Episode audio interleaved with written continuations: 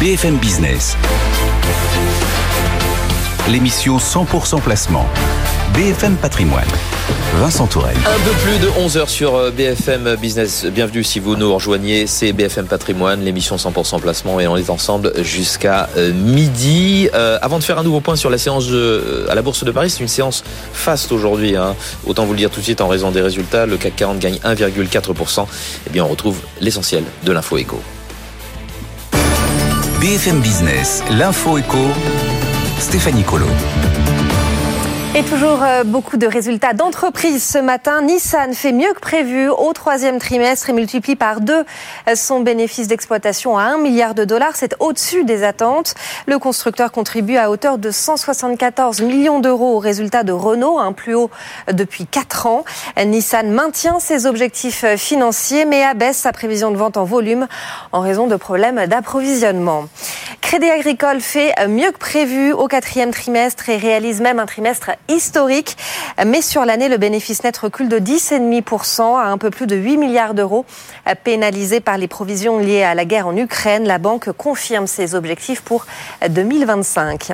Toujours dans le secteur, BPCE publie un résultat net proche de son record à 4 milliards d'euros. Le chiffre d'affaires ressort stable à plus de 25 milliards, mais la banque montre des signes de ralentissement en fin d'année, notamment sur la gestion d'actifs. Du côté de Vinci, le bénéfice net bondit de 64% en 2022 à plus de 4 milliards d'euros. C'est mieux que prévu. Des résultats portés par le redressement euh, du trafic dans les aéroports et sur les autoroutes. Xavier Huillard, le directeur général de Vinci, euh, sera l'invité ce soir d'Edwige Chevrillon. Ce sera à suivre en direct à partir de 19h30 sur BFM Business. ArcelorMittal réalise un bénéfice d'un peu plus de 9 milliards de dollars en 2022, en baisse de 38% sur un an, pénalisé par une provision exceptionnelle d'un milliard dû à la guerre en Ukraine et au coup de frein aussi euh, sur la demande mondiale d'acier. Mais le groupe s'attend à un redémarrage cette année. En Allemagne, dans le reste de l'actualité, en Allemagne, l'inflation repart légèrement à la hausse. Au mois de janvier, les prix progressent de 8,7% sur un an, mettant fin à deux mois consécutifs de baisse. C'est la douche froide chez Disney. Pour la première fois, la plateforme Disney Plus perd des abonnés. Le service de streaming compte 2,5 millions d'abonnés en moins au quatrième trimestre. En conséquence, le groupe annonce une réorganisation et le licenciement de 7000 personnes. Et puis après Microsoft, et son chat GPT, Google et son Bard, Baidu et son Ernibot. C'est au tour d'Alibaba de lancer son propre robot conversationnel. On ne connaît pas encore la date de lancement officielle, mais le chinois assure être en phase de test, Vincent. Merci beaucoup Stéphanie. Euh, Stéphanie euh, Colo, on vous retrouve tout à l'heure dans 90 minutes business. À tout à l'heure. Comme promis, on va... BFM Business, BFM Patrimoine, regard croisé. Alors, regard croisé, ce sera euh, dans quelques instants, quelques très courts instants, le temps de parler de la bourse. C'est ce que j'allais vous dire, euh, en fait, avant que le jingle euh, n'arrive, de cette bourse qui repart à la hausse, plus 1,38% pour le CAC à 7218. Michael Jacobi est avec nous pour, pour en parler. Bonjour, Michael. Bonjour. Responsable du trading chez Odo BHF. On peut dire merci aux résultats aujourd'hui. Alors oui, effectivement, euh, il y a beaucoup de choses à digérer euh, et, c'est surtout une avalanche de résultats aujourd'hui euh, qui, qui, sont en, en, en, première vue, mais on est en train d'assister à un joli rebond de 1.40, comme vous le dites. On part à l'assaut des, des 7233, dont 7376, qui était le plus haut le 1er mai 2022. Donc on est effectivement très haut sur sur les marchés, sur le CAC. On est face à une euh, jolie euh, avalanche de publications et surtout des résultats qui sont très très très positifs. Euh, les valeurs justement qui se qui se distinguent. Alors c'est un véritable tir groupé en tête du, CAC 40 et c'est Legrand hein, qui connaît la, la plus forte progression grâce à ces résultats. Absolument. Donc on est on est face à un quatrième trimestre et donc euh, une année pleine 2022 qui est euh, clairement au-dessus euh, des, des, estimations. alors le, le, consensus était clairement en dessous de ce qu'on pouvait attendre pour pour l'année pleine. alors on était en dessous de 2 à 3% donc c'est c'est le mouvement qu'on a vu aujourd'hui en début de séance, mais en revanche la visibilité sur le titre Legrand est est assez bonne. On est donc face à une ribambelle d'acheteurs qui continuent d'en acheter. On est au moment auquel on parle à 7,3% dans le terrain positif sur le grand à 87,80. Et juste derrière, il y a Crédit Agricole euh, qui gagne 6,5%. Là aussi, grâce à, ces chiffres, euh, Crédit Agricole qui fait mieux que prévu au quatrième trimestre. Oui, c'est une euh, histoire, euh, somme toute, même s'il s'agit d'un autre euh, secteur assez similaire. On est face à des résultats du, quatrième trimestre et donc de l'année pleine 2022 qui sont bien au-dessus du consensus. Alors là, on se trouve même face à des revenus nets 5% au-dessus de, de, de, ce que pouvaient attendre les estimations de, des analystes. On est face à, à une jolie visibilité également sur Crédit Agricole et on n'oublie pas surtout face à un titre qui se traite très peu cher. On est à 0,77 fois son euh, sa book value, donc effectivement beaucoup d'acheteurs sur un titre qui est encore à ce prix-là et assez bon marché. Et puis j'imagine un, dividende toujours aussi attractif hein, comme tout euh, comme toutes les banques. Merci beaucoup, Michael, Michael Jacobi, responsable du trading chez Odo BHF. BFM Business, BFM Patrimoine, regard croisé.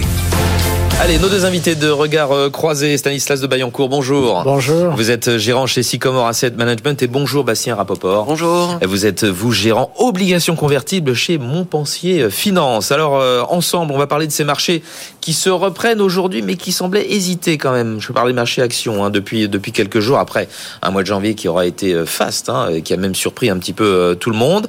On va parler aussi de, de la Fed. Qu'attendre de la Fed la semaine suivant la dernière hausse de taux, euh, les commentaires de, Jérôme Powell.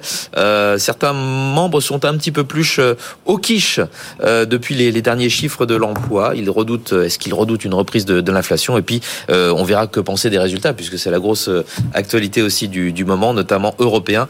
La plupart sont bons, même très bons, mais pour combien de temps? Déjà, votre état d'esprit, Stanislas, dans ce dans ce contexte où finalement les marchés repartent à la hausse. On est à plus de 7200 points sur euh, sur le CAC 40 Vous êtes confortable ou vous vous dites faut être prudent quand même à ce niveau-là? Je pense qu'on a eu on a deux, phases depuis le début de l'année. Une des, des, premières semaines qui ont monté d'abord sur euh, un ralentissement de l'inflation, pas de problème d'approvisionnement de gaz, ou en tout cas un hiver qui se fait sans coupure, et la réouverture de la Chine. Donc ça, c'est la première séquence sur les 15 premiers jours de l'année qui ont vu un rebond euh, important. Et là, on est dans la deuxième séquence qui est beaucoup plus basée sur les résultats des entreprises, mmh. euh, qui sont relativement euh, solides, on y reviendra, hein, mais tous mmh. secteurs confondus, on a vu les banques, etc. On n'a pas encore eu toutes les sociétés, notamment dans les secteurs télécoms. Néanmoins, ça, c'est très robuste. Donc, une fois que les deux sont mis ensemble, on a une toile de fond beaucoup plus constructive qui se met en place, mais en face de nous, on a aussi des banques centrales qui sont dans un mode de plus en plus restrictif avec des hausses de taux, ce qui pourrait me donner limiter la hausse des marchés. Donc, en quelques mots, c'est excessif ce qui se passe en termes de, progression, de rebond? Non, parce qu'il y a un rattrapage, notamment pour les secteurs cycliques, euh, des fortes baisses de l'année dernière. Donc, c'est mm. pas de ce point de vue-là, c'est pas excessif. Et même, je pense que pour certains types de valeurs et certains secteurs, il reste un potentiel de hausse pour l'année. Bastien, chez Montpensier Finance, euh, vous dites quoi Que c'est justifié tout ça ou que c'est On partage globalement une analyse qui est assez similaire en fait. Il faut remonter un peu plus en avant. On a eu un rebond qui s'est enclenché dès fin septembre en Europe, un peu plus tard, fin octobre aux États-Unis. Le marché a rebondi. Dans un premier temps, il a arrêté de valoriser un scénario catastrophique à la fois sur les prix de sur l'énergie, sur l'approvisionnement et sur euh, l'inflation et donc l'impact sur les résultats des entreprises. Donc on a eu un rebond qui est un rebond de rattrapage, on effaçait une anomalie de valorisation qui a été temporaire.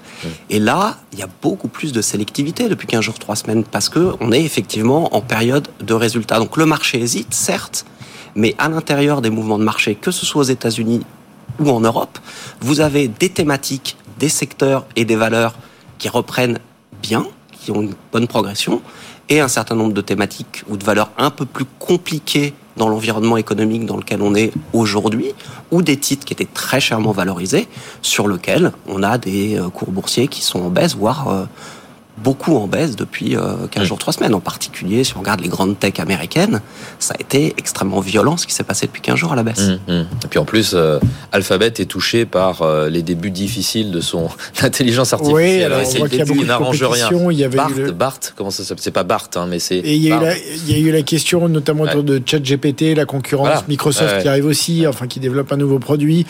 Euh, on verra. Aujourd'hui, c'est vrai que Alphabet a de loin la place de leader dans ce domaine, mmh. mais hier, ça a vacillé un petit peu sur les doutes. C'était ce qui, ce qui fait d'ailleurs que euh, le, le, Nasdaq a clôturé euh, si négativement. Bon, c'est pas c'est pas catastrophique, mais euh, dans, dans, dans, le rouge hier de, de moins 1,7%. Bon, les gros sujets d'actu, les banques centrales, les résultats des, des entreprises. Tout d'abord, la Fed. Là, on a des commentaires beaucoup plus au quiche, comme on dit, de la part de, de, de banquiers centraux, de, de, responsables de Fed régionales. Est-ce que ça veut dire que, que ils sont inquiets? Ouais, ils sont inquiets sur l'inflation, que la Fed n'en a pas Ça fait partie finalement. de la communication, mmh. d'avoir une communication centrale faite par le président, mmh. mais également des éléments autour qui viennent, euh, on va dire, donner un petit peu de largeur au, au discours.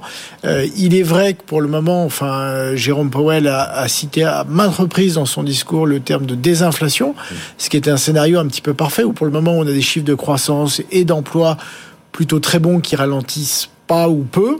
Donc c'est très positif pour l'économie et en même temps un peu de désinflation. Donc un, scénario très favorable pour les marchés et un banquier central qui, alors que les marchés attendaient à ce qui, face à ce scénario, craignent que l'inflation ne redescende pas, dit bah écoutez on va continuer à monter, mais dans un discours qui n'est pas si agressif, ce qui a permis au marché de, de poursuivre leur hausse. Et après, comme vous le dites, autour, c'est vrai qu'on a exactement la même chose dans zone euro avec la BCE, où hier aussi, on a eu plusieurs mondes qui ont dit, voilà, les taux, c'est pas terminé, on pourrait aller peut-être au-delà de 3,25, faire encore deux hausses de 50 points de base, donc ce qui emmènerait à, à 3,5. Ça fait partie du jeu de la communication et ça rappelle au marché qu'on est quand même dans une phase, on rentre dans une phase restrictive des banques centrales. La seule chose, c'est que peut-être que les marchés attendent des baisses de taux trop tôt, notamment aux États-Unis quand on regarde la courbe et notamment ce qui est attendu pour le second semestre. Avant, avant la fin de avant la, avant fin, la fin de l'année, ce qui déjà.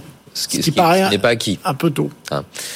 Euh, Bastien, donc sur euh, sur le, ce que peut faire la, la, la, la, Fed dans les dans les mois qui viennent par rapport à ce qu'annonçait Jérôme Powell euh, la semaine dernière. Aux États-Unis, euh, le, le, discours de Powell, effectivement, qui était un petit peu moins au quiche que ceux euh, de Kashkari ou de d'autres intervenants, a peut-être été trop interprété comme un futur, enfin une position dovish plus rapide qu'il ne le voulait, qu'il ne le pensait. Donc il envoie les gouverneurs euh, régionaux pour rappeler au marché que la lutte contre l'inflation, même si on a des chiffres qui montrent qu'il y a de la désinflation, mais il faut faire attention, il y a de la désinflation parce que les prix de l'énergie ont baissé. Sur le corps, on est encore très très loin l'objectif de 2% de la Fed. Et cet effet de l'énergie, on le voit en Europe particulièrement, oui, avec l'inflation allemande qui, qui, reflue là. Voilà, mmh. qui reflue, mais qui reste à des niveaux quand même relativement élevés, qui sont très très Plus de 9%, élevés. C'est pas bon, du ouais. tout le même euh, niveau de désinflation mmh. en Europe aujourd'hui que ce que l'on a aux États-Unis. Euh, Donc attention est, est... à cette désinflation euh, apparente? Ouais. Elle est plus qu'apparente, elle ouais. est vraie, mais elle ouais. est encore loin du niveau objectif que veut la Fed. Donc on est encore dans une situation où ils sont obligés de rappeler aux marchés et aux intervenants économiques qui resteront vigilants et que c'est trop tôt d'attendre dès décembre un premier mouvement de baisse des taux, même s'il y a encore deux fois 25 BP de hausse des taux euh, cette année. Donc le marché aujourd'hui est trop optimiste, certainement, mmh. sur euh, le niveau de, et la rapidité de la baisse des taux en 2023 et dans 2024. Il doit s'adapter. Est-ce qu'on risque d'avoir un nouveau pic d'inflation dans, dans, dans, les mois qui viennent? C'est la question que tout, ouais. tout le monde se pose. Ouais. S'il y a de nouveau des tensions politiques, géopolitiques et des tensions ouais. sur les approvisionnements et les matières premières, d'autant plus que la Chine rouvre, va re-rentrer dans sais pas si un aura... tremblement, il faut faire attention. C'est une possibilité, mais il n'y a pas de certitude. Stanislas. Plutôt qu'un nouveau pic, je pense que ce qui risque de se passer, c'est une décrue plus lente que prévu, notamment en Europe où on a lissé le pic d'inflation avec l'intervention des gouvernements pour limiter la hausse des prix du pétrole, des prix de l'électricité ou des prix du gaz. Et donc on risque d'avoir un effet plus long où elle met un peu plus de temps à revenir et à baisser. Et si en plus on rajoute euh, peut-être moins le risque géopolitique, mais davantage le redémarrage chinois sur la demande de matières premières, on peut rester dans des niveaux relativement élevé, pas les niveaux du pic, mais relativement élevé plus longtemps. Et ça, c'est pas mmh. tout à fait ce qui est pricé par le marché, en particulier sur la courbe des taux américaines. Mmh. Un nouveau plateau élevé, disons. Sachant ouais. qu'après, le risque, si on reste sur des niveaux assez élevés, c'est qu'il y ait finalement cette inflation de second tour dont on a beaucoup parlé, qu'on a vu modérément, très peu en Europe, les, les salaires, aux États-Unis. Oui, la salette et le, mmh, mmh. cours.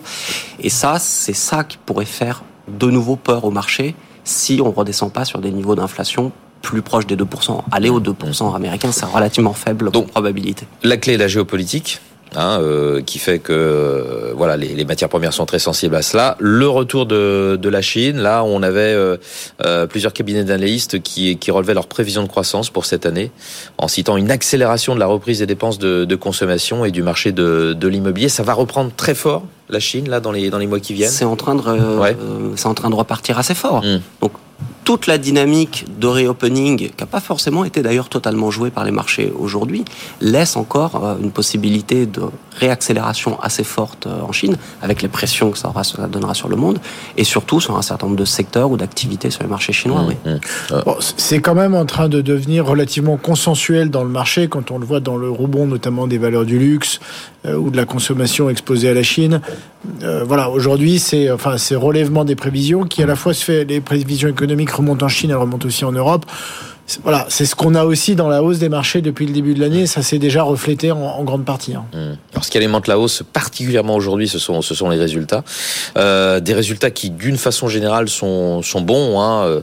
LVMH euh, a ouvert le, le bal d'une certaine façon avec des, des, des, résultats records. Là, on avait euh, euh, Total Energy hein, qui déclenche la polémique, les fameux super profits, que sais-je encore. Et puis aujourd'hui, bon, les banques, Crédit Agricole.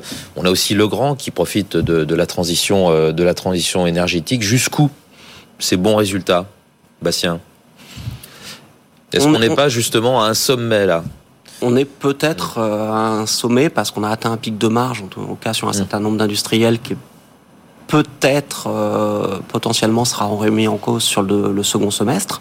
Euh, ce qui fait euh, aussi plaisir aux investisseurs au marché, c'est qu'il n'y a pas de discours alarmiste ou il n'y a pas de warning trop prudent, sur, non, trop prudent sur, sur 2023, ouais. sur sur le, sur l'année. Donc ça permet sur des titres qui avaient euh, bien progressé mais qui pouvaient être assez en retard, des oufs de soulagement. Donc on a des rebonds d'un certain nombre de, secteurs ou de valeurs sur d'autres valeurs où le, le, scénario était pricé au, maximum. Euh, dans le scénario parfait, on a eu plutôt des comportements boursiers qui étaient moins attractifs que ce qu'on voit aujourd'hui sur euh, le grand crédit agricole. Mmh. Stanislas, sur ces résultats? Oui, bon, globalement, ils sont Premier bilan. assez bons. Ouais comme ça a été dit par Bastien, les guidance, donc en fait, là, parce que finalement, c'est ça le plus important pour les marchés. 2022, c'est déjà derrière nous. En grande partie, euh, comme maintenant il y a des trimestriels, on va dire, finalement, c'est résultat annuel, mais ce qui est vraiment publié, ça n'est que le dernier trimestre. Par contre, c'est l'occasion de faire une projection dans 2023. La dernière fois que les entreprises l'ont faite, c'était lors des publications du troisième trimestre, qui était entre la fin du mois d'octobre et le milieu du mois de novembre. Et si on se rappelle, c'est quand même une période où on était beaucoup plus pessimiste, notamment sur cet hiver, sur des risques de récession, de coupure énergétique. Donc là, on commence 2023 Déjà, on termine bien 2022 en termes de croissance économique et du coup de profitabilité des entreprises. Et on commence 2023 dans une meilleure situation avec la réouverture de la Chine. Donc, en fait, les messages qui sont passés sur les perspectives sont beaucoup plus constructifs et on le retrouve dans, dans les différents secteurs, que ce soit le secteur bancaire, évidemment le luxe avec la réouverture de la Chine, euh, mais également la construction et d'autres. Peut-être il y a des secteurs qui sont un peu entre deux, comme euh, la pharmacie qui a aussi un petit peu touché par la remontée. C'est une déception, hein, ça ne fait. Par bah, c'était en ligne, mais c'était touché par la remontée de l'euro, etc. Donc euh, voilà. Et puis on aura les télécoms qui publient un petit peu après en termes de secteur, où là il y a peut-être moins de bonnes nouvelles à attendre. On le voit, elles sont un peu plus en retard en termes de, de progression dans les marchés parce que c'est un secteur qui est, euh, il y a moins de surprises à la baisse, mais il y a aussi moins de potentiel d'amélioration dans ce dans ce cadre-là. On peut dire que ce qui a changé la donne, c'est vraiment le, les prix de l'énergie, hein, l'inquiétude qu'on avait d'une crise énergétique. En fait, ça a enlevé un risque. principalement l'Allemagne, et finalement, bah, euh, on voit les prix du gaz qui, oui, qui chutent. Et euh, on a enlevé un risque extrême bon moment. qui était à la fois sur les prix, donc les marges, mmh. et un risque de disruption en cas de coupure qui aurait pu oui. arrêter l'industrie pendant quelques jours ou quelques semaines, notamment de, en Allemagne. De courant, donc là, on a enlevé deux risques. Le, enfin, le risque prix, le gaz reste quand même à un prix beaucoup plus élevé que sur les bases des années 2018, 19, 20, 21. Donc on est quand même sur des niveaux élevés, mais on est nettement revenu. Euh, ça va aussi probablement parce que le coût marginal de l'électricité est très impacté par les prix du gaz. Ça va faire baisser euh, les prix des contrats forward sur l'électricité qui commencent déjà à baisser, mais un petit peu moins vite que le gaz, mais qui vont aussi par la suite baisser. Donc on, on re-rentre dans une sorte de, de, normalité beaucoup plus constructive pour les, pour les entreprises, mmh. du point de vue de l'énergie en tout cas. Sachant que le vrai ouvre de soulagement, oui. il était sur le fait qu'il n'y aura pas de coupure, donc pas de risque macroéconomique lié à un manque d'approvisionnement. Il ne faut pas non plus voir les choses totalement roses, parce que énormément d'entreprises ont rebasculé sur des contrats un peu plus longs qu'ils ont pris l'année dernière à des niveaux bien supérieurs. Mmh au, Ils sont engagés sur, sur, pas mal de et temps. Ouais. supérieur au niveau auquel on est aujourd'hui. Donc, mmh. il faudra voir très attentivement sur les un an, deux ans qui viennent, en fonction des entreprises, l'impact réel des mouvements sur les prix de l'énergie par rapport aux engagements qu'ils ont déjà pris. Et ça, il faudra regarder avec beaucoup de granularité.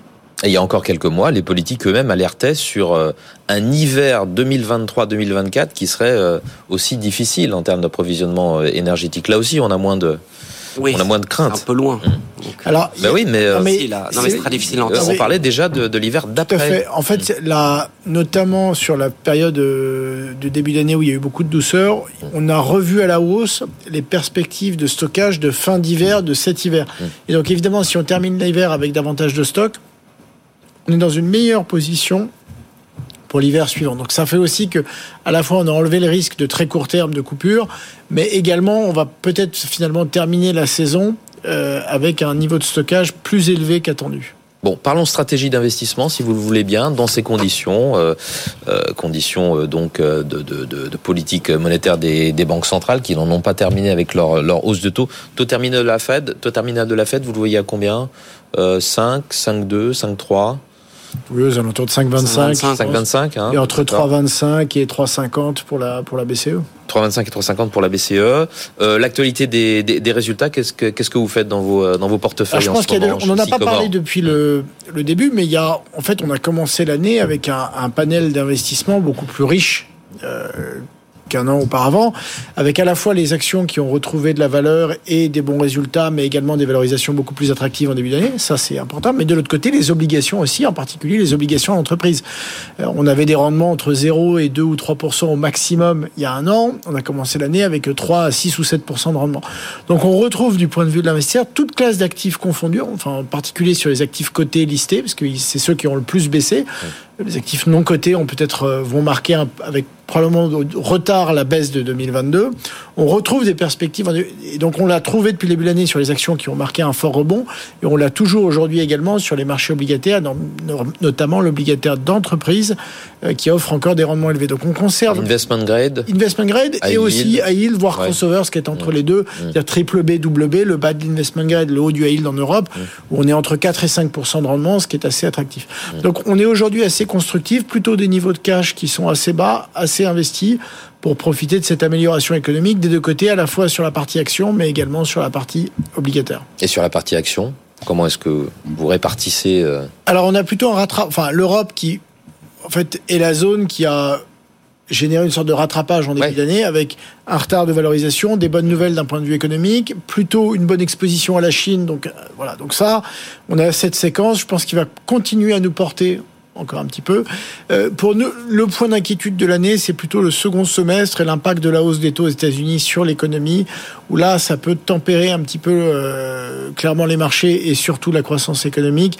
Et je pense qu'il faudra être un peu plus vigilant au fur et à mesure qu'on va avancer dans l'année. Donc plutôt assez constructif sur ce début d'année où on a un certain nombre de bonnes nouvelles, et plutôt après encaisser et être un petit peu plus prudent sur le second semestre. Mais entre en, sur, sur les différents types de, de, de valeurs, de valeurs cotées, euh, Alors les valeurs les technologiques, qui, pour nous, les, le de potentiel, c'est plutôt les cycliques, ouais. donc les banques, euh, clairement, euh, qui ont très bien publié, Santander, BNP Paribas, euh, mais également les assureurs qui retrouvent des marges beaucoup plus élevées. On peut penser à AXA ou Allianz, donc ça, je pense que c'est un point important. Mmh.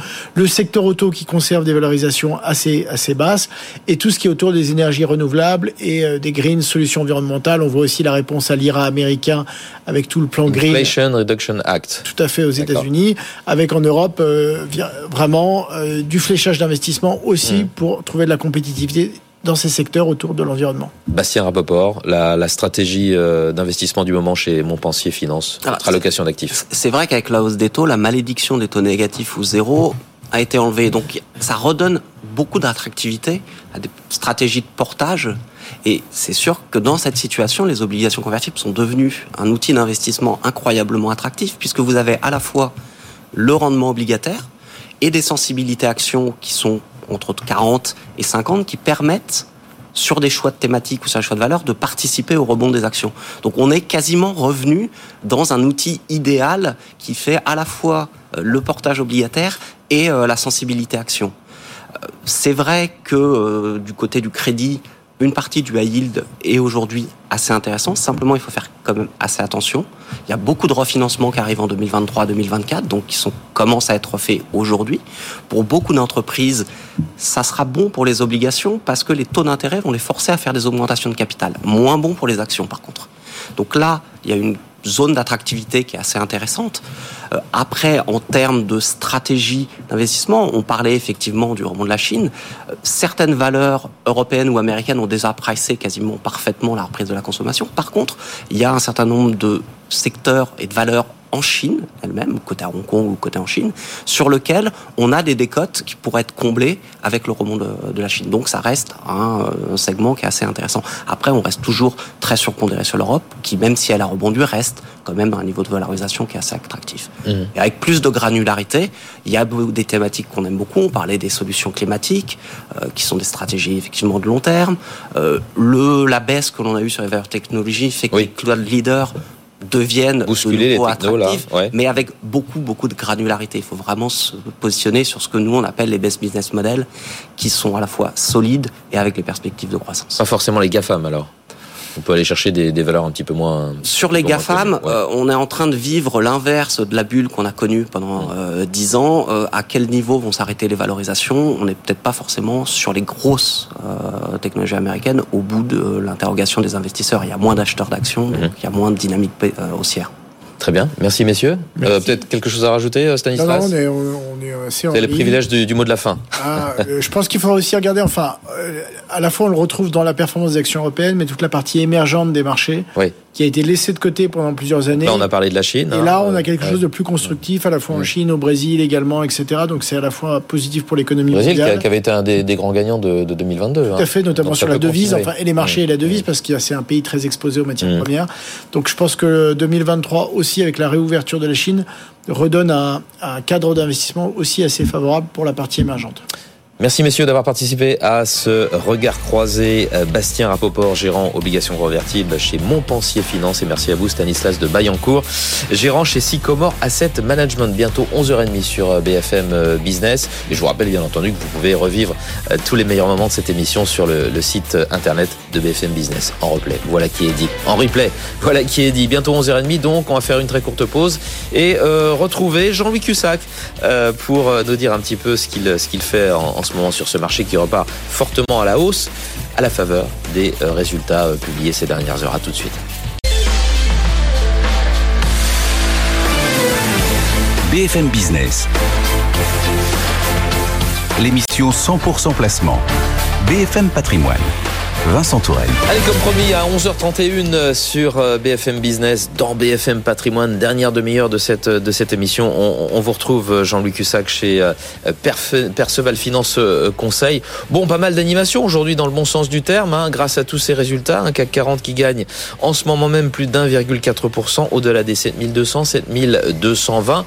Bon, il y a des choses à faire pour un trader comme vous. Vous savez, c'est pas, c'est pas les, ce sont pas les meilleures journées, hein, parce que on part euh, directement à la hausse. Parce que hier soir, on est parti d'un point bas, donc on, on se reprend, et puis après, c'est en ligne droite. Euh, nous, les lignes droites, euh, c'est pas forcément ce qui nous intéresse le plus. On aime bien que ça retrace. Quand on a une idée d'un sens, c'est par exemple la hausse. Moi, je cherche à acheter. Ben, pour acheter, il faut aussi que ça baisse et que ça bouge, donc que ça remonte pour revendre, etc. surtout quand on fait de l'intraday. Dans, dans la partie long terme, oui, ben on reste acheteur, il n'y a pas de souci. Euh, dans la partie intraday, là, c'est verrouillé. Hein. On est, on a vraiment ce phénomène de contre-pied hier soir, avec hier soir, où personne en voulait.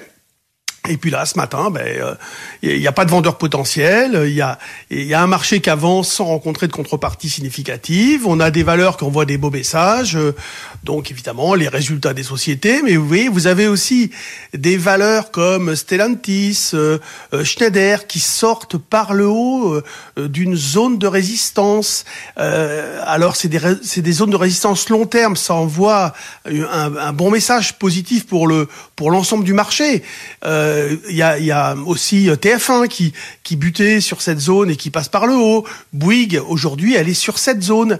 Elle, elle s'est bien reprise. Elle arrive sur la, elle, elle est sur la résistance. Donc c'est, c'est par exemple le genre de valeur à surveiller pour voir si euh, l'état d'esprit reste à la recherche de valeurs en retard entre guillemets qui pourraient continuer de, le mouvement de, de hausse. Donc oui, on est on est toujours dans dans un marché euh, haussier sans euh, aucun signal qu'il puisse vraiment retracer. Là, en intraday, la zone d'achat maintenant, ça va être 7190-85 sur euh, le futur février. Donc, vous voyez, hier, on achetait vers 7140, 7120, et, et aujourd'hui, ben, c'est carrément 4, 4, 40 points au-dessus. Et encore, potentiellement, il faudrait que ça, il faudrait que ça baisse. Et euh, donc, pareil sur l'euro-dollar, qui là a accéléré. Et euh, la zone d'achat, ben, hier on a payé un, hier soir et même dans la nuit, il y a un 17,10. Maintenant, ça serait un 17,30, vous voyez, pour euh, pour essayer de profiter de petits replis. Et même si ça continue comme ça, il va falloir payer un petit peu plus, euh, puisque là c'est pareil, on a on a un euro-dollar qui progresse régulièrement euh, et qui, bah, lui, il avait bien baissé hein, la, la, les jours précédents, mais là, voilà, il se reprend très très bien. Et donc la zone euro surperforme là depuis euh, quelques, quelques heures maintenant la, la zone Amérique. Et vous ne vous dites pas, ça va un peu trop vite dans le sens de, de la hausse? Prudence? Comme on disait tout à l'heure hein, avec Alexandre bah, Trop vite hmm. Ouais, non, mais ça va pas, ça va pas vite. C'est, c'est tout ou rien. C'est-à-dire, soit bah, ça accélère. Ces derniers temps, c'était une news qui provoquait euh, des mouvements pas croyables, et puis après, ça se dégonflait. Euh, là aujourd'hui, euh, non, c'est c'est verrouillé, c'est c'est c'est dans la lenteur, ça avance doucement. Vous savez, euh, sur 17 séances, on n'a pas gagné beaucoup. Hein. On a, on, est passé de 7000. La, la liquide précédente, enfin l'échéance précédente du contrat à terme janvier, on devait être autour de 7000. Bon, à 200 points, c'est là, ça fait 3%. Dans le mois, c'est bien, hein mais c'est raisonnable, si vous voulez. Donc, euh, euh, non, ça ça va pas trop vite. Euh, la, la, hausse se fait constamment, Vincent, dans la, dans la, dans la méfiance. Des vols implicites qui restent à 14 quand tout est beau, le ciel clair, etc. C'est beaucoup 14. Vous voyez, ça montre que personne n'est dupe de, du risque qu'il peut y avoir. Et euh, voilà. Mais le problème, c'est que il n'y a rien en face de ces mouvements de rachat. Mmh. Parfois, il y a des rachats de short, donc des rachats de contraintes. Il n'y a, pas de catalyseur de baisse une hausse dans la méfiance, dites-vous. Merci beaucoup Jean-Louis Cussac d'avoir été avec nous euh, ce matin chez Perceval Finance Conseil. On se retrouve dans le courant de l'après-midi. Ce sera dans, dans BFM Bourse. À tout à l'heure. BFM Business, BFM Patrimoine, sur le green. Notre séquence sur le green, c'est avec Joseph Chouefati. Bonjour. Bonjour. Vous êtes euh, cofondateur, président de Goodvest. Euh, avec vous, on va faire un focus sur les fonds ISR et les nombreux changements réglementaires qui sont prévus euh, cette année. Est-ce qu'on peut déjà rappeler ce qu'est un fonds ISR Bien sûr. Alors le label ISR, c'est un label qui a été créé en 2016 par le ministère des Finances et de l'Économie. Aujourd'hui, ça représente énormément de fonds. Hein. À fin 2022, le label ISR annonce 1136 fonds oui. pour 750 milliards, 750 milliards d'encours. Donc euh, c'est considérable. Et le label, à la base, permettait de distinguer les fonds durables des fonds non durables il était pas mal, euh, pas mal critiqué. Aujourd'hui, il y a 80% des fonds labellisés ISR qui euh, contiennent des entreprises impliquées dans les énergies fossiles. Et donc, il y a, il y a, un, il y a un besoin de refonte qui est de plus en plus euh, ressenti. Tout le monde ISRise sa gamme, sa gamme de fonds hein, dans, dans l'industrie. Alors justement, de nombreux changements réglementaires sont prévus en 2023 pour éviter les dérives, c'est ça? Exactement. Il y a eu pas mal d'enquêtes hein, qui sont sorties récemment hein, dans les médias européens, Le Monde. On a eu le Cash Investigation il y a quelques, quelques semaines également. Et donc, on sent qu'il y a bien besoin de changements euh, relève ça, effectivement, c'est qu'il y a ça, ça, devient un sujet grand public. Ça commence à devenir un grand sujet. Donc polémique. Alors qu'est-ce qui va se passer Dites-nous. Ah, beaucoup de changements effectivement à venir. D'abord, on a MiFID 2 qui, euh, qui va désormais obliger les conseillers en gestion de patrimoine à plus uniquement euh, prendre des connaissances financières, donc le, le l'aversion au risque, les, les, revenus des clients, mais également leurs préférences ESG, environnementale, sociale et gouvernance, mmh. afin de leur proposer des, des produits qui correspondent à leurs convictions. Euh, il y a une enquête qui a été faite par, qui a été faite par, AM, par l'AMF euh, il y a maintenant un peu plus d'un an. Il y a seulement 10% des euh, clients qui se sont déjà vus poser des questions sur leur appétence pour les questions environnementales et sociales, donc c'est mmh. trop peu. Et donc cette MIFID 2 qui va être mis en place en, 2023 va permettre de corriger le tir. Il y a, on a d'autres changements également. Il y a la refonte du label ISR. Hein. Désormais, il va y avoir des exclusions sectorielles. Ah. On va plus pouvoir trouver n'importe quel type d'énergie fossile, mais pas une exclusion encore complète des énergies fossiles, uniquement une, une exclusion du charbon ou des énergies fossiles non conventionnelles. On va également avoir l'obligation de, de reporter euh, des, euh, des, données sur euh, l'impact ESG et un, vrai, un véritable plan de décarbonation des fonds d'investissement. Est-ce que c'est une bonne idée d'investir en 2023 dans des fonds labellisés ISR alors oui, donc déjà tous ces changements réglementaires vont vont suivre la mode, vont vont vont, euh, vont, effectivement euh, orienter le marché. Il va y avoir également un grand plan d'investissement européen qui devrait être voté dans les prochains jours, un peu sur le modèle euh, du plan qui a été voté aux États-Unis, qui a permis de qui va qui va permettre d'orienter 370 milliards de dollars vers la transition énergétique et toutes les solutions qui luttent contre le réchauffement climatique. Et donc ça va fortement dynamiser le marché. L'IRA, hein, c'est ça. Exactement. Inflation, Reduction Act. et on parle d'ailleurs d'un IRA, euh, d'un IRA européen. Euh, est-ce que vous avez des exemples de fonds qui vous paraissent bien positionnés hein, pour, euh, pour profiter de cela et auxquels nos auditeurs, nos téléspectateurs peuvent s'intéresser? Effectivement, nous, on a, on a sélectionné un fonds qu'on est en train d'intégrer à, à, nos allocations, qui est triplement labellisé, Greenfin ISR Towards Sustainability et qui n'utilise même pas la poche de diversification de Greenfin. Il n'y a pas trop des, des, labels comme ça. Ah, c'est effectivement, il faut, il faut suivre, hein, il faut, il faut s'accrocher. labels. Hein. Effectivement, label Greenfin qui va un peu plus loin que label ISR hmm. et ce fonds n'utilise même pas la poche de diversification du label Greenfin, ce qui veut dire qu'il a uniquement des solutions qui sont très fortement orientées vers la transition écologique. Les, les, les principaux focus de ce fonds, ça va être le capital terrestre, donc l'économie circulaire, la préservation de la biodiversité, les énergies, donc les énergies exclusivement renouvelables, et, euh, et on va également avoir le transport bas carbone, qui, euh, qui fait partie des trois grosses thématiques de ce fonds. C'est un fonds qui est géré par Montpensier. D'accord. Un fonds un exemple d'un fonds, voilà. Voilà. Hein, facile, euh, facile à, à retenir. qui est vraiment exclusivement un fonds, on va dire, très green. On entend parler d'article 9 aussi.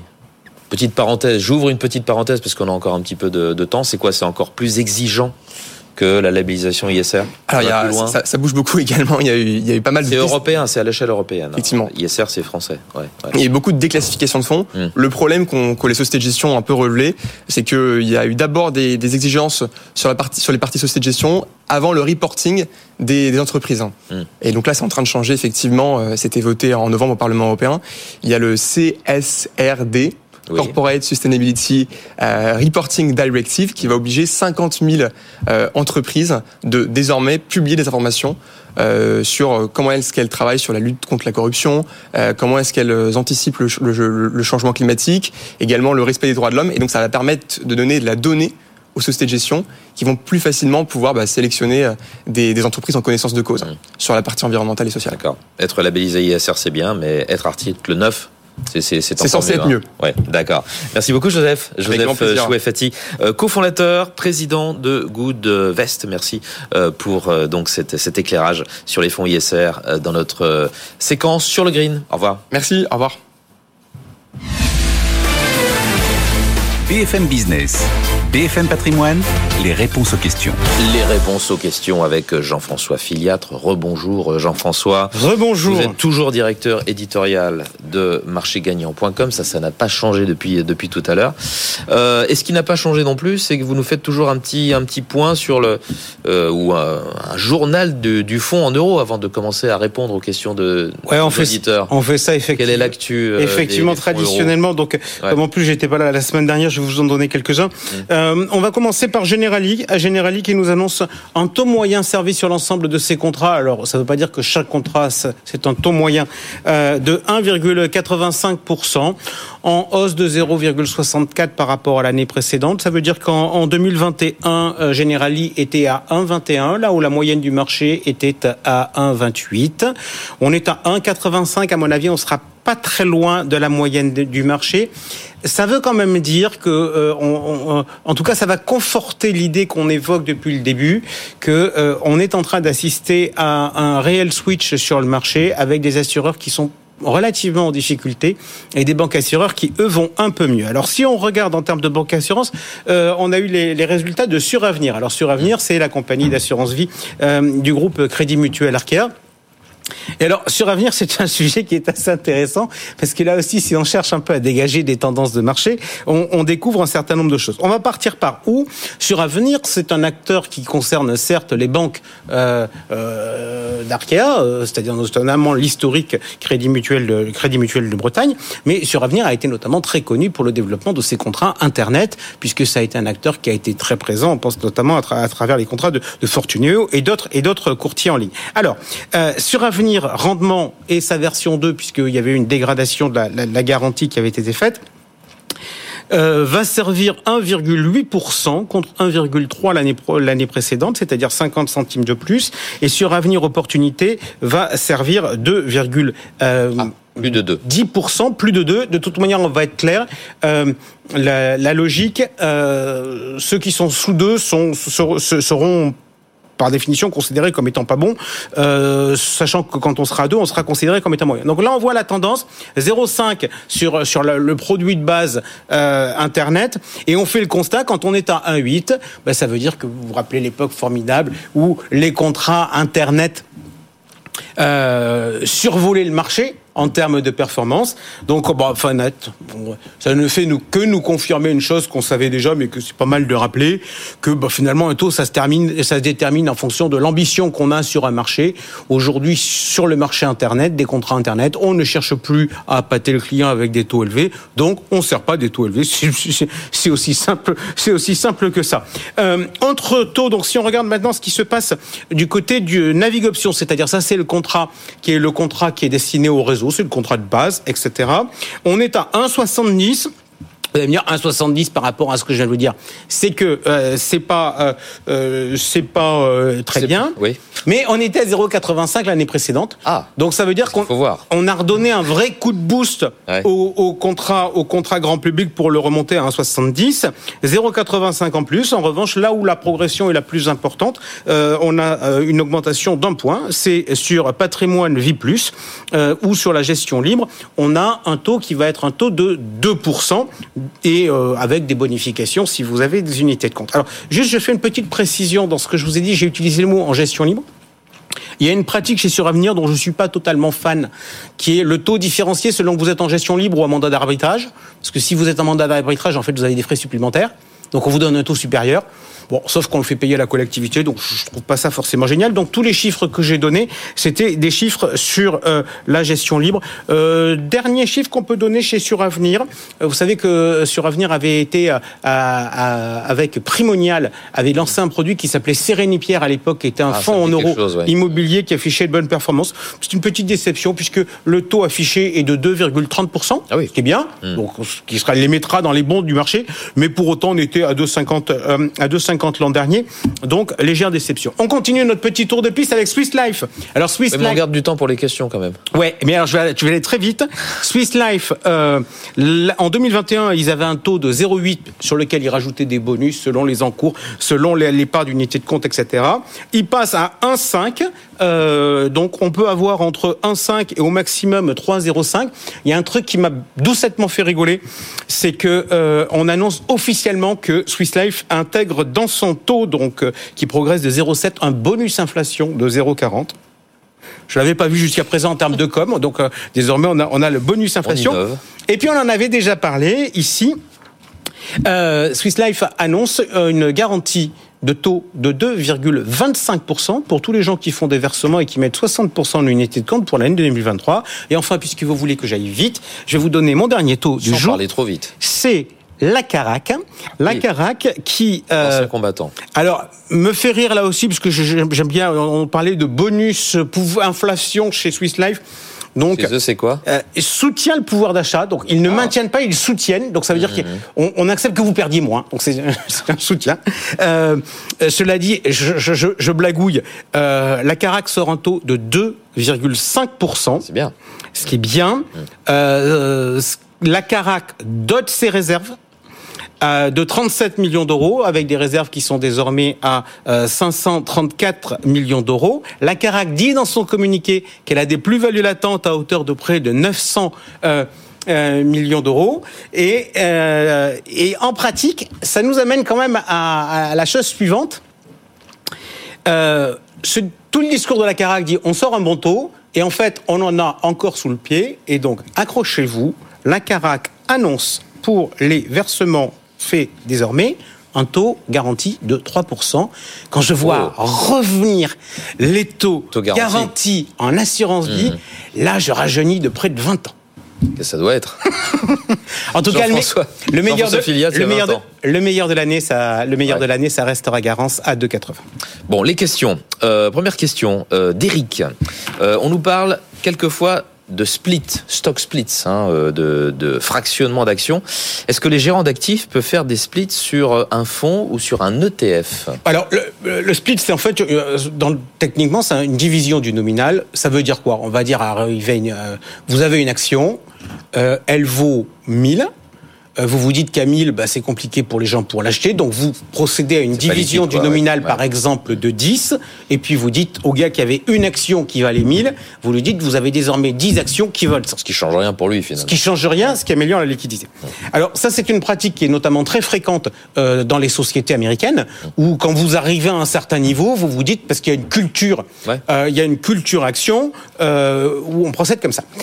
En France, on n'a pas forcément cette culture. Nous, on est embêtés dans notre portefeuille avec notre valeur Christian Dior qui vaut 800 euros, euh, pas loin de 800 euros aujourd'hui. Ah, et Hermès. Non, mais voilà. Mais en France, euh, quand on vaut cher, on se dit que c'est luxueux. Et sur le fond, ça pose un problème qui est qu'on n'arrive pas à acheter des actions de manière fractionnée. Donc, à la question de Eric, est-ce qu'on peut le faire sur des fonds? Oui. Sur le fond, on peut le faire, mais sur le fond, on s'en fout. Pourquoi Parce qu'aujourd'hui, la majorité des fonds de la place sont décimalisés. Donc, si vous avez envie d'investir 100 euh, euros sur un fonds qui vaut 1000 euros, mmh. eh bien, on vous mettra 0,10 parts. D'accord. Donc, en, fait, ça, ça, ça a peu d'intérêt, ça a peu d'intérêt sur les fonds. Et ça, ça nous amène quand même à nous poser une question, nous qui aimons défendre une, épargne populaire pratique, etc. On a un acteur euh, aujourd'hui, euh, c'est Trade Republic, qui propose des achats de parts fractionnés, et on ne cesse de le dire sur ce plateau. Si on veut développer l'investissement en actions, il faut trouver une solution de place pour que le gars qui a envie d'acheter du Christian Dior et qui a 150 euros à placer mmh. puisse acheter du Christian Dior à 150 euros. Mmh. Donc euh, aujourd'hui, les solutions de Trade Republic fonctionnent sur un compte titre, elles ne fonctionnent pas sur un PEA puisque Trade Republic aujourd'hui n'en propose pas. Mais les SCPI sont décimalisés. Sur un contrat d'assurance vie, vous mettez le pognon que vous avez envie de mettre. Sur un fonds, vous mettez le pognon que vous avez envie de mettre. Sur votre épargne salariale, vous mettez le pognon que vous avez envie de mettre. Et le monde des actions reste comme un monde totalement désuet où on dit euh, il faut que tu achètes une part en entier. Ridicule. Euh, Alain vous demande, Jean-François, pas de nouvelles euh, récentes du portefeuille de marché gagnant? Est-ce qu'il y a des problèmes? Euh, non, non, non, non, non, Alain, je, je euh... débordé en fait. Non, non, non, non, mais non, non. Surtout, on veut pas faire Jean-Louis Cussac. On, on veut, on n'est pas là pour faire du, on n'est pas là pour faire du. Jean-Louis? Non, non, mais Jean-Louis fait du day trading. Ah oui. Donc Jean-Louis, ah, il, intervient à longueur de journée. Nous, la logique de ce que l'on a fait, c'est effectivement de, de, travailler avec le temps. Alors, s'il veut des nouvelles, on va lui en donner. Euh, euh, allez, puis du coup, je vais faire passer un certain nombre de messages. Aujourd'hui, on est euh, encore très largement sous-investi, puisque à hier soir, on avait 20% de cash. Alors pourquoi on a 20% de cash? Bah, Tout simplement parce qu'on a démarré cette aventure du portefeuille il y a euh, deux ans, euh, et euh, en pratique, on a fait de très bonnes performances. Et moi, je positionne toujours la bourse, non pas seule dans son monde, mais dans l'ensemble global patrimonial. On sait qu'en moyenne, les gens doivent avoir 25% d'actions euh, dans les. Quand on fait des études, c'est à peu près les chiffres qui sortent vu leur tolérance au risque. Donc, je suis parti de ce Ça dépend de leur âge, non?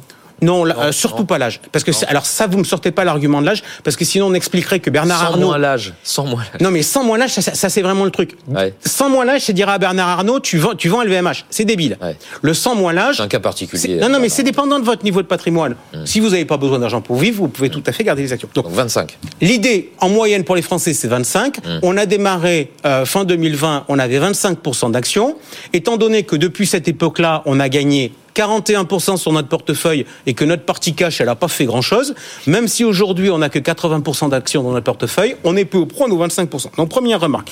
Maintenant, si Alain, il veut des perfs, je vais lui en donner. Euh, qu'est-ce que je veux lui dire? On a fini janvier, grosso modo, en ligne avec le marché, on était un peu au-dessus. On a fait un tout petit peu moins de 10. Mmh. On a fait un tout petit peu moins de 10. Là, depuis quelques jours, la situation s'accélère. Ça gagne 10 depuis le début de l'année. là. Voilà. Alors là, la situation s'accélère. Je peux vous dire, de, hier soir, attendez, est-ce que c'est celui-là? Euh, Non, c'est pas celui-là. Je peux pas vous dire. Euh, vous avez beaucoup de feuilles qui se ressemblent. Ah ouais, j'ai beaucoup de feuilles et surtout j'ai écrit tout petit donc j'y vois rien, mais c'est pas grave. Donc on a en fait une accélération de la performance ces derniers jours. Pourquoi? Parce qu'il y a une ligne qui est une ligne importante de notre portefeuille qui est Eramet, qui a bénéficié d'une recommandation positive d'analyste la semaine dernière, qui l'a qui l'a fait flamber, puisque euh, Eramet est euh, depuis le début de l'année à euh, 29% euh, de performance, ce qui est pas mal. Depuis le début de l'année, notre portefeuille il est tiré par Alten, qui est en progression de 25% en 25%, le 8 février, et par CGG qui est en progression de 40%. Alors ça, ça va me permettre d'ouvrir un sujet puisque, en fait, ce portefeuille, maintenant, on le gère avec les auditeurs et les internautes de marché gagnant. Donc, on avait ouvert un débat, il y a genre six mois, pour montrer qu'on n'est pas pressé sur la santé et on a refait un nouveau sondage. Les gens nous disent il faut acheter Sanofi, voire un tracker santé. Franchement, j'ai écouté tous les arguments, je ne suis pas du tout convaincu. Donc, je ferme ce débat, j'en rouvre un nouveau. On a un problème avec CGG, qui est désormais une boîte qui est trop petite pour nous. Donc, on va la sortir. Et donc, comme aujourd'hui, il y a de grands débats, je lance un débat sur marché gagnant avec la question suivante, hormis toute considération financière. Sur le secteur de l'énergie, à la Bourse de Paris, d'après nos critères, il y a deux valeurs potentielles, c'est Total Énergie et GTT. GTT, c'est petit, donc on va se focaliser sur Total Énergie. Est-ce que dans l'environnement logique de réchauffement climatique, on a on accepte, oui ou non, d'investir sur Total Énergie. Vous avez trois possibilités oui sans condition, non ou oui si Total fait bouger son modèle.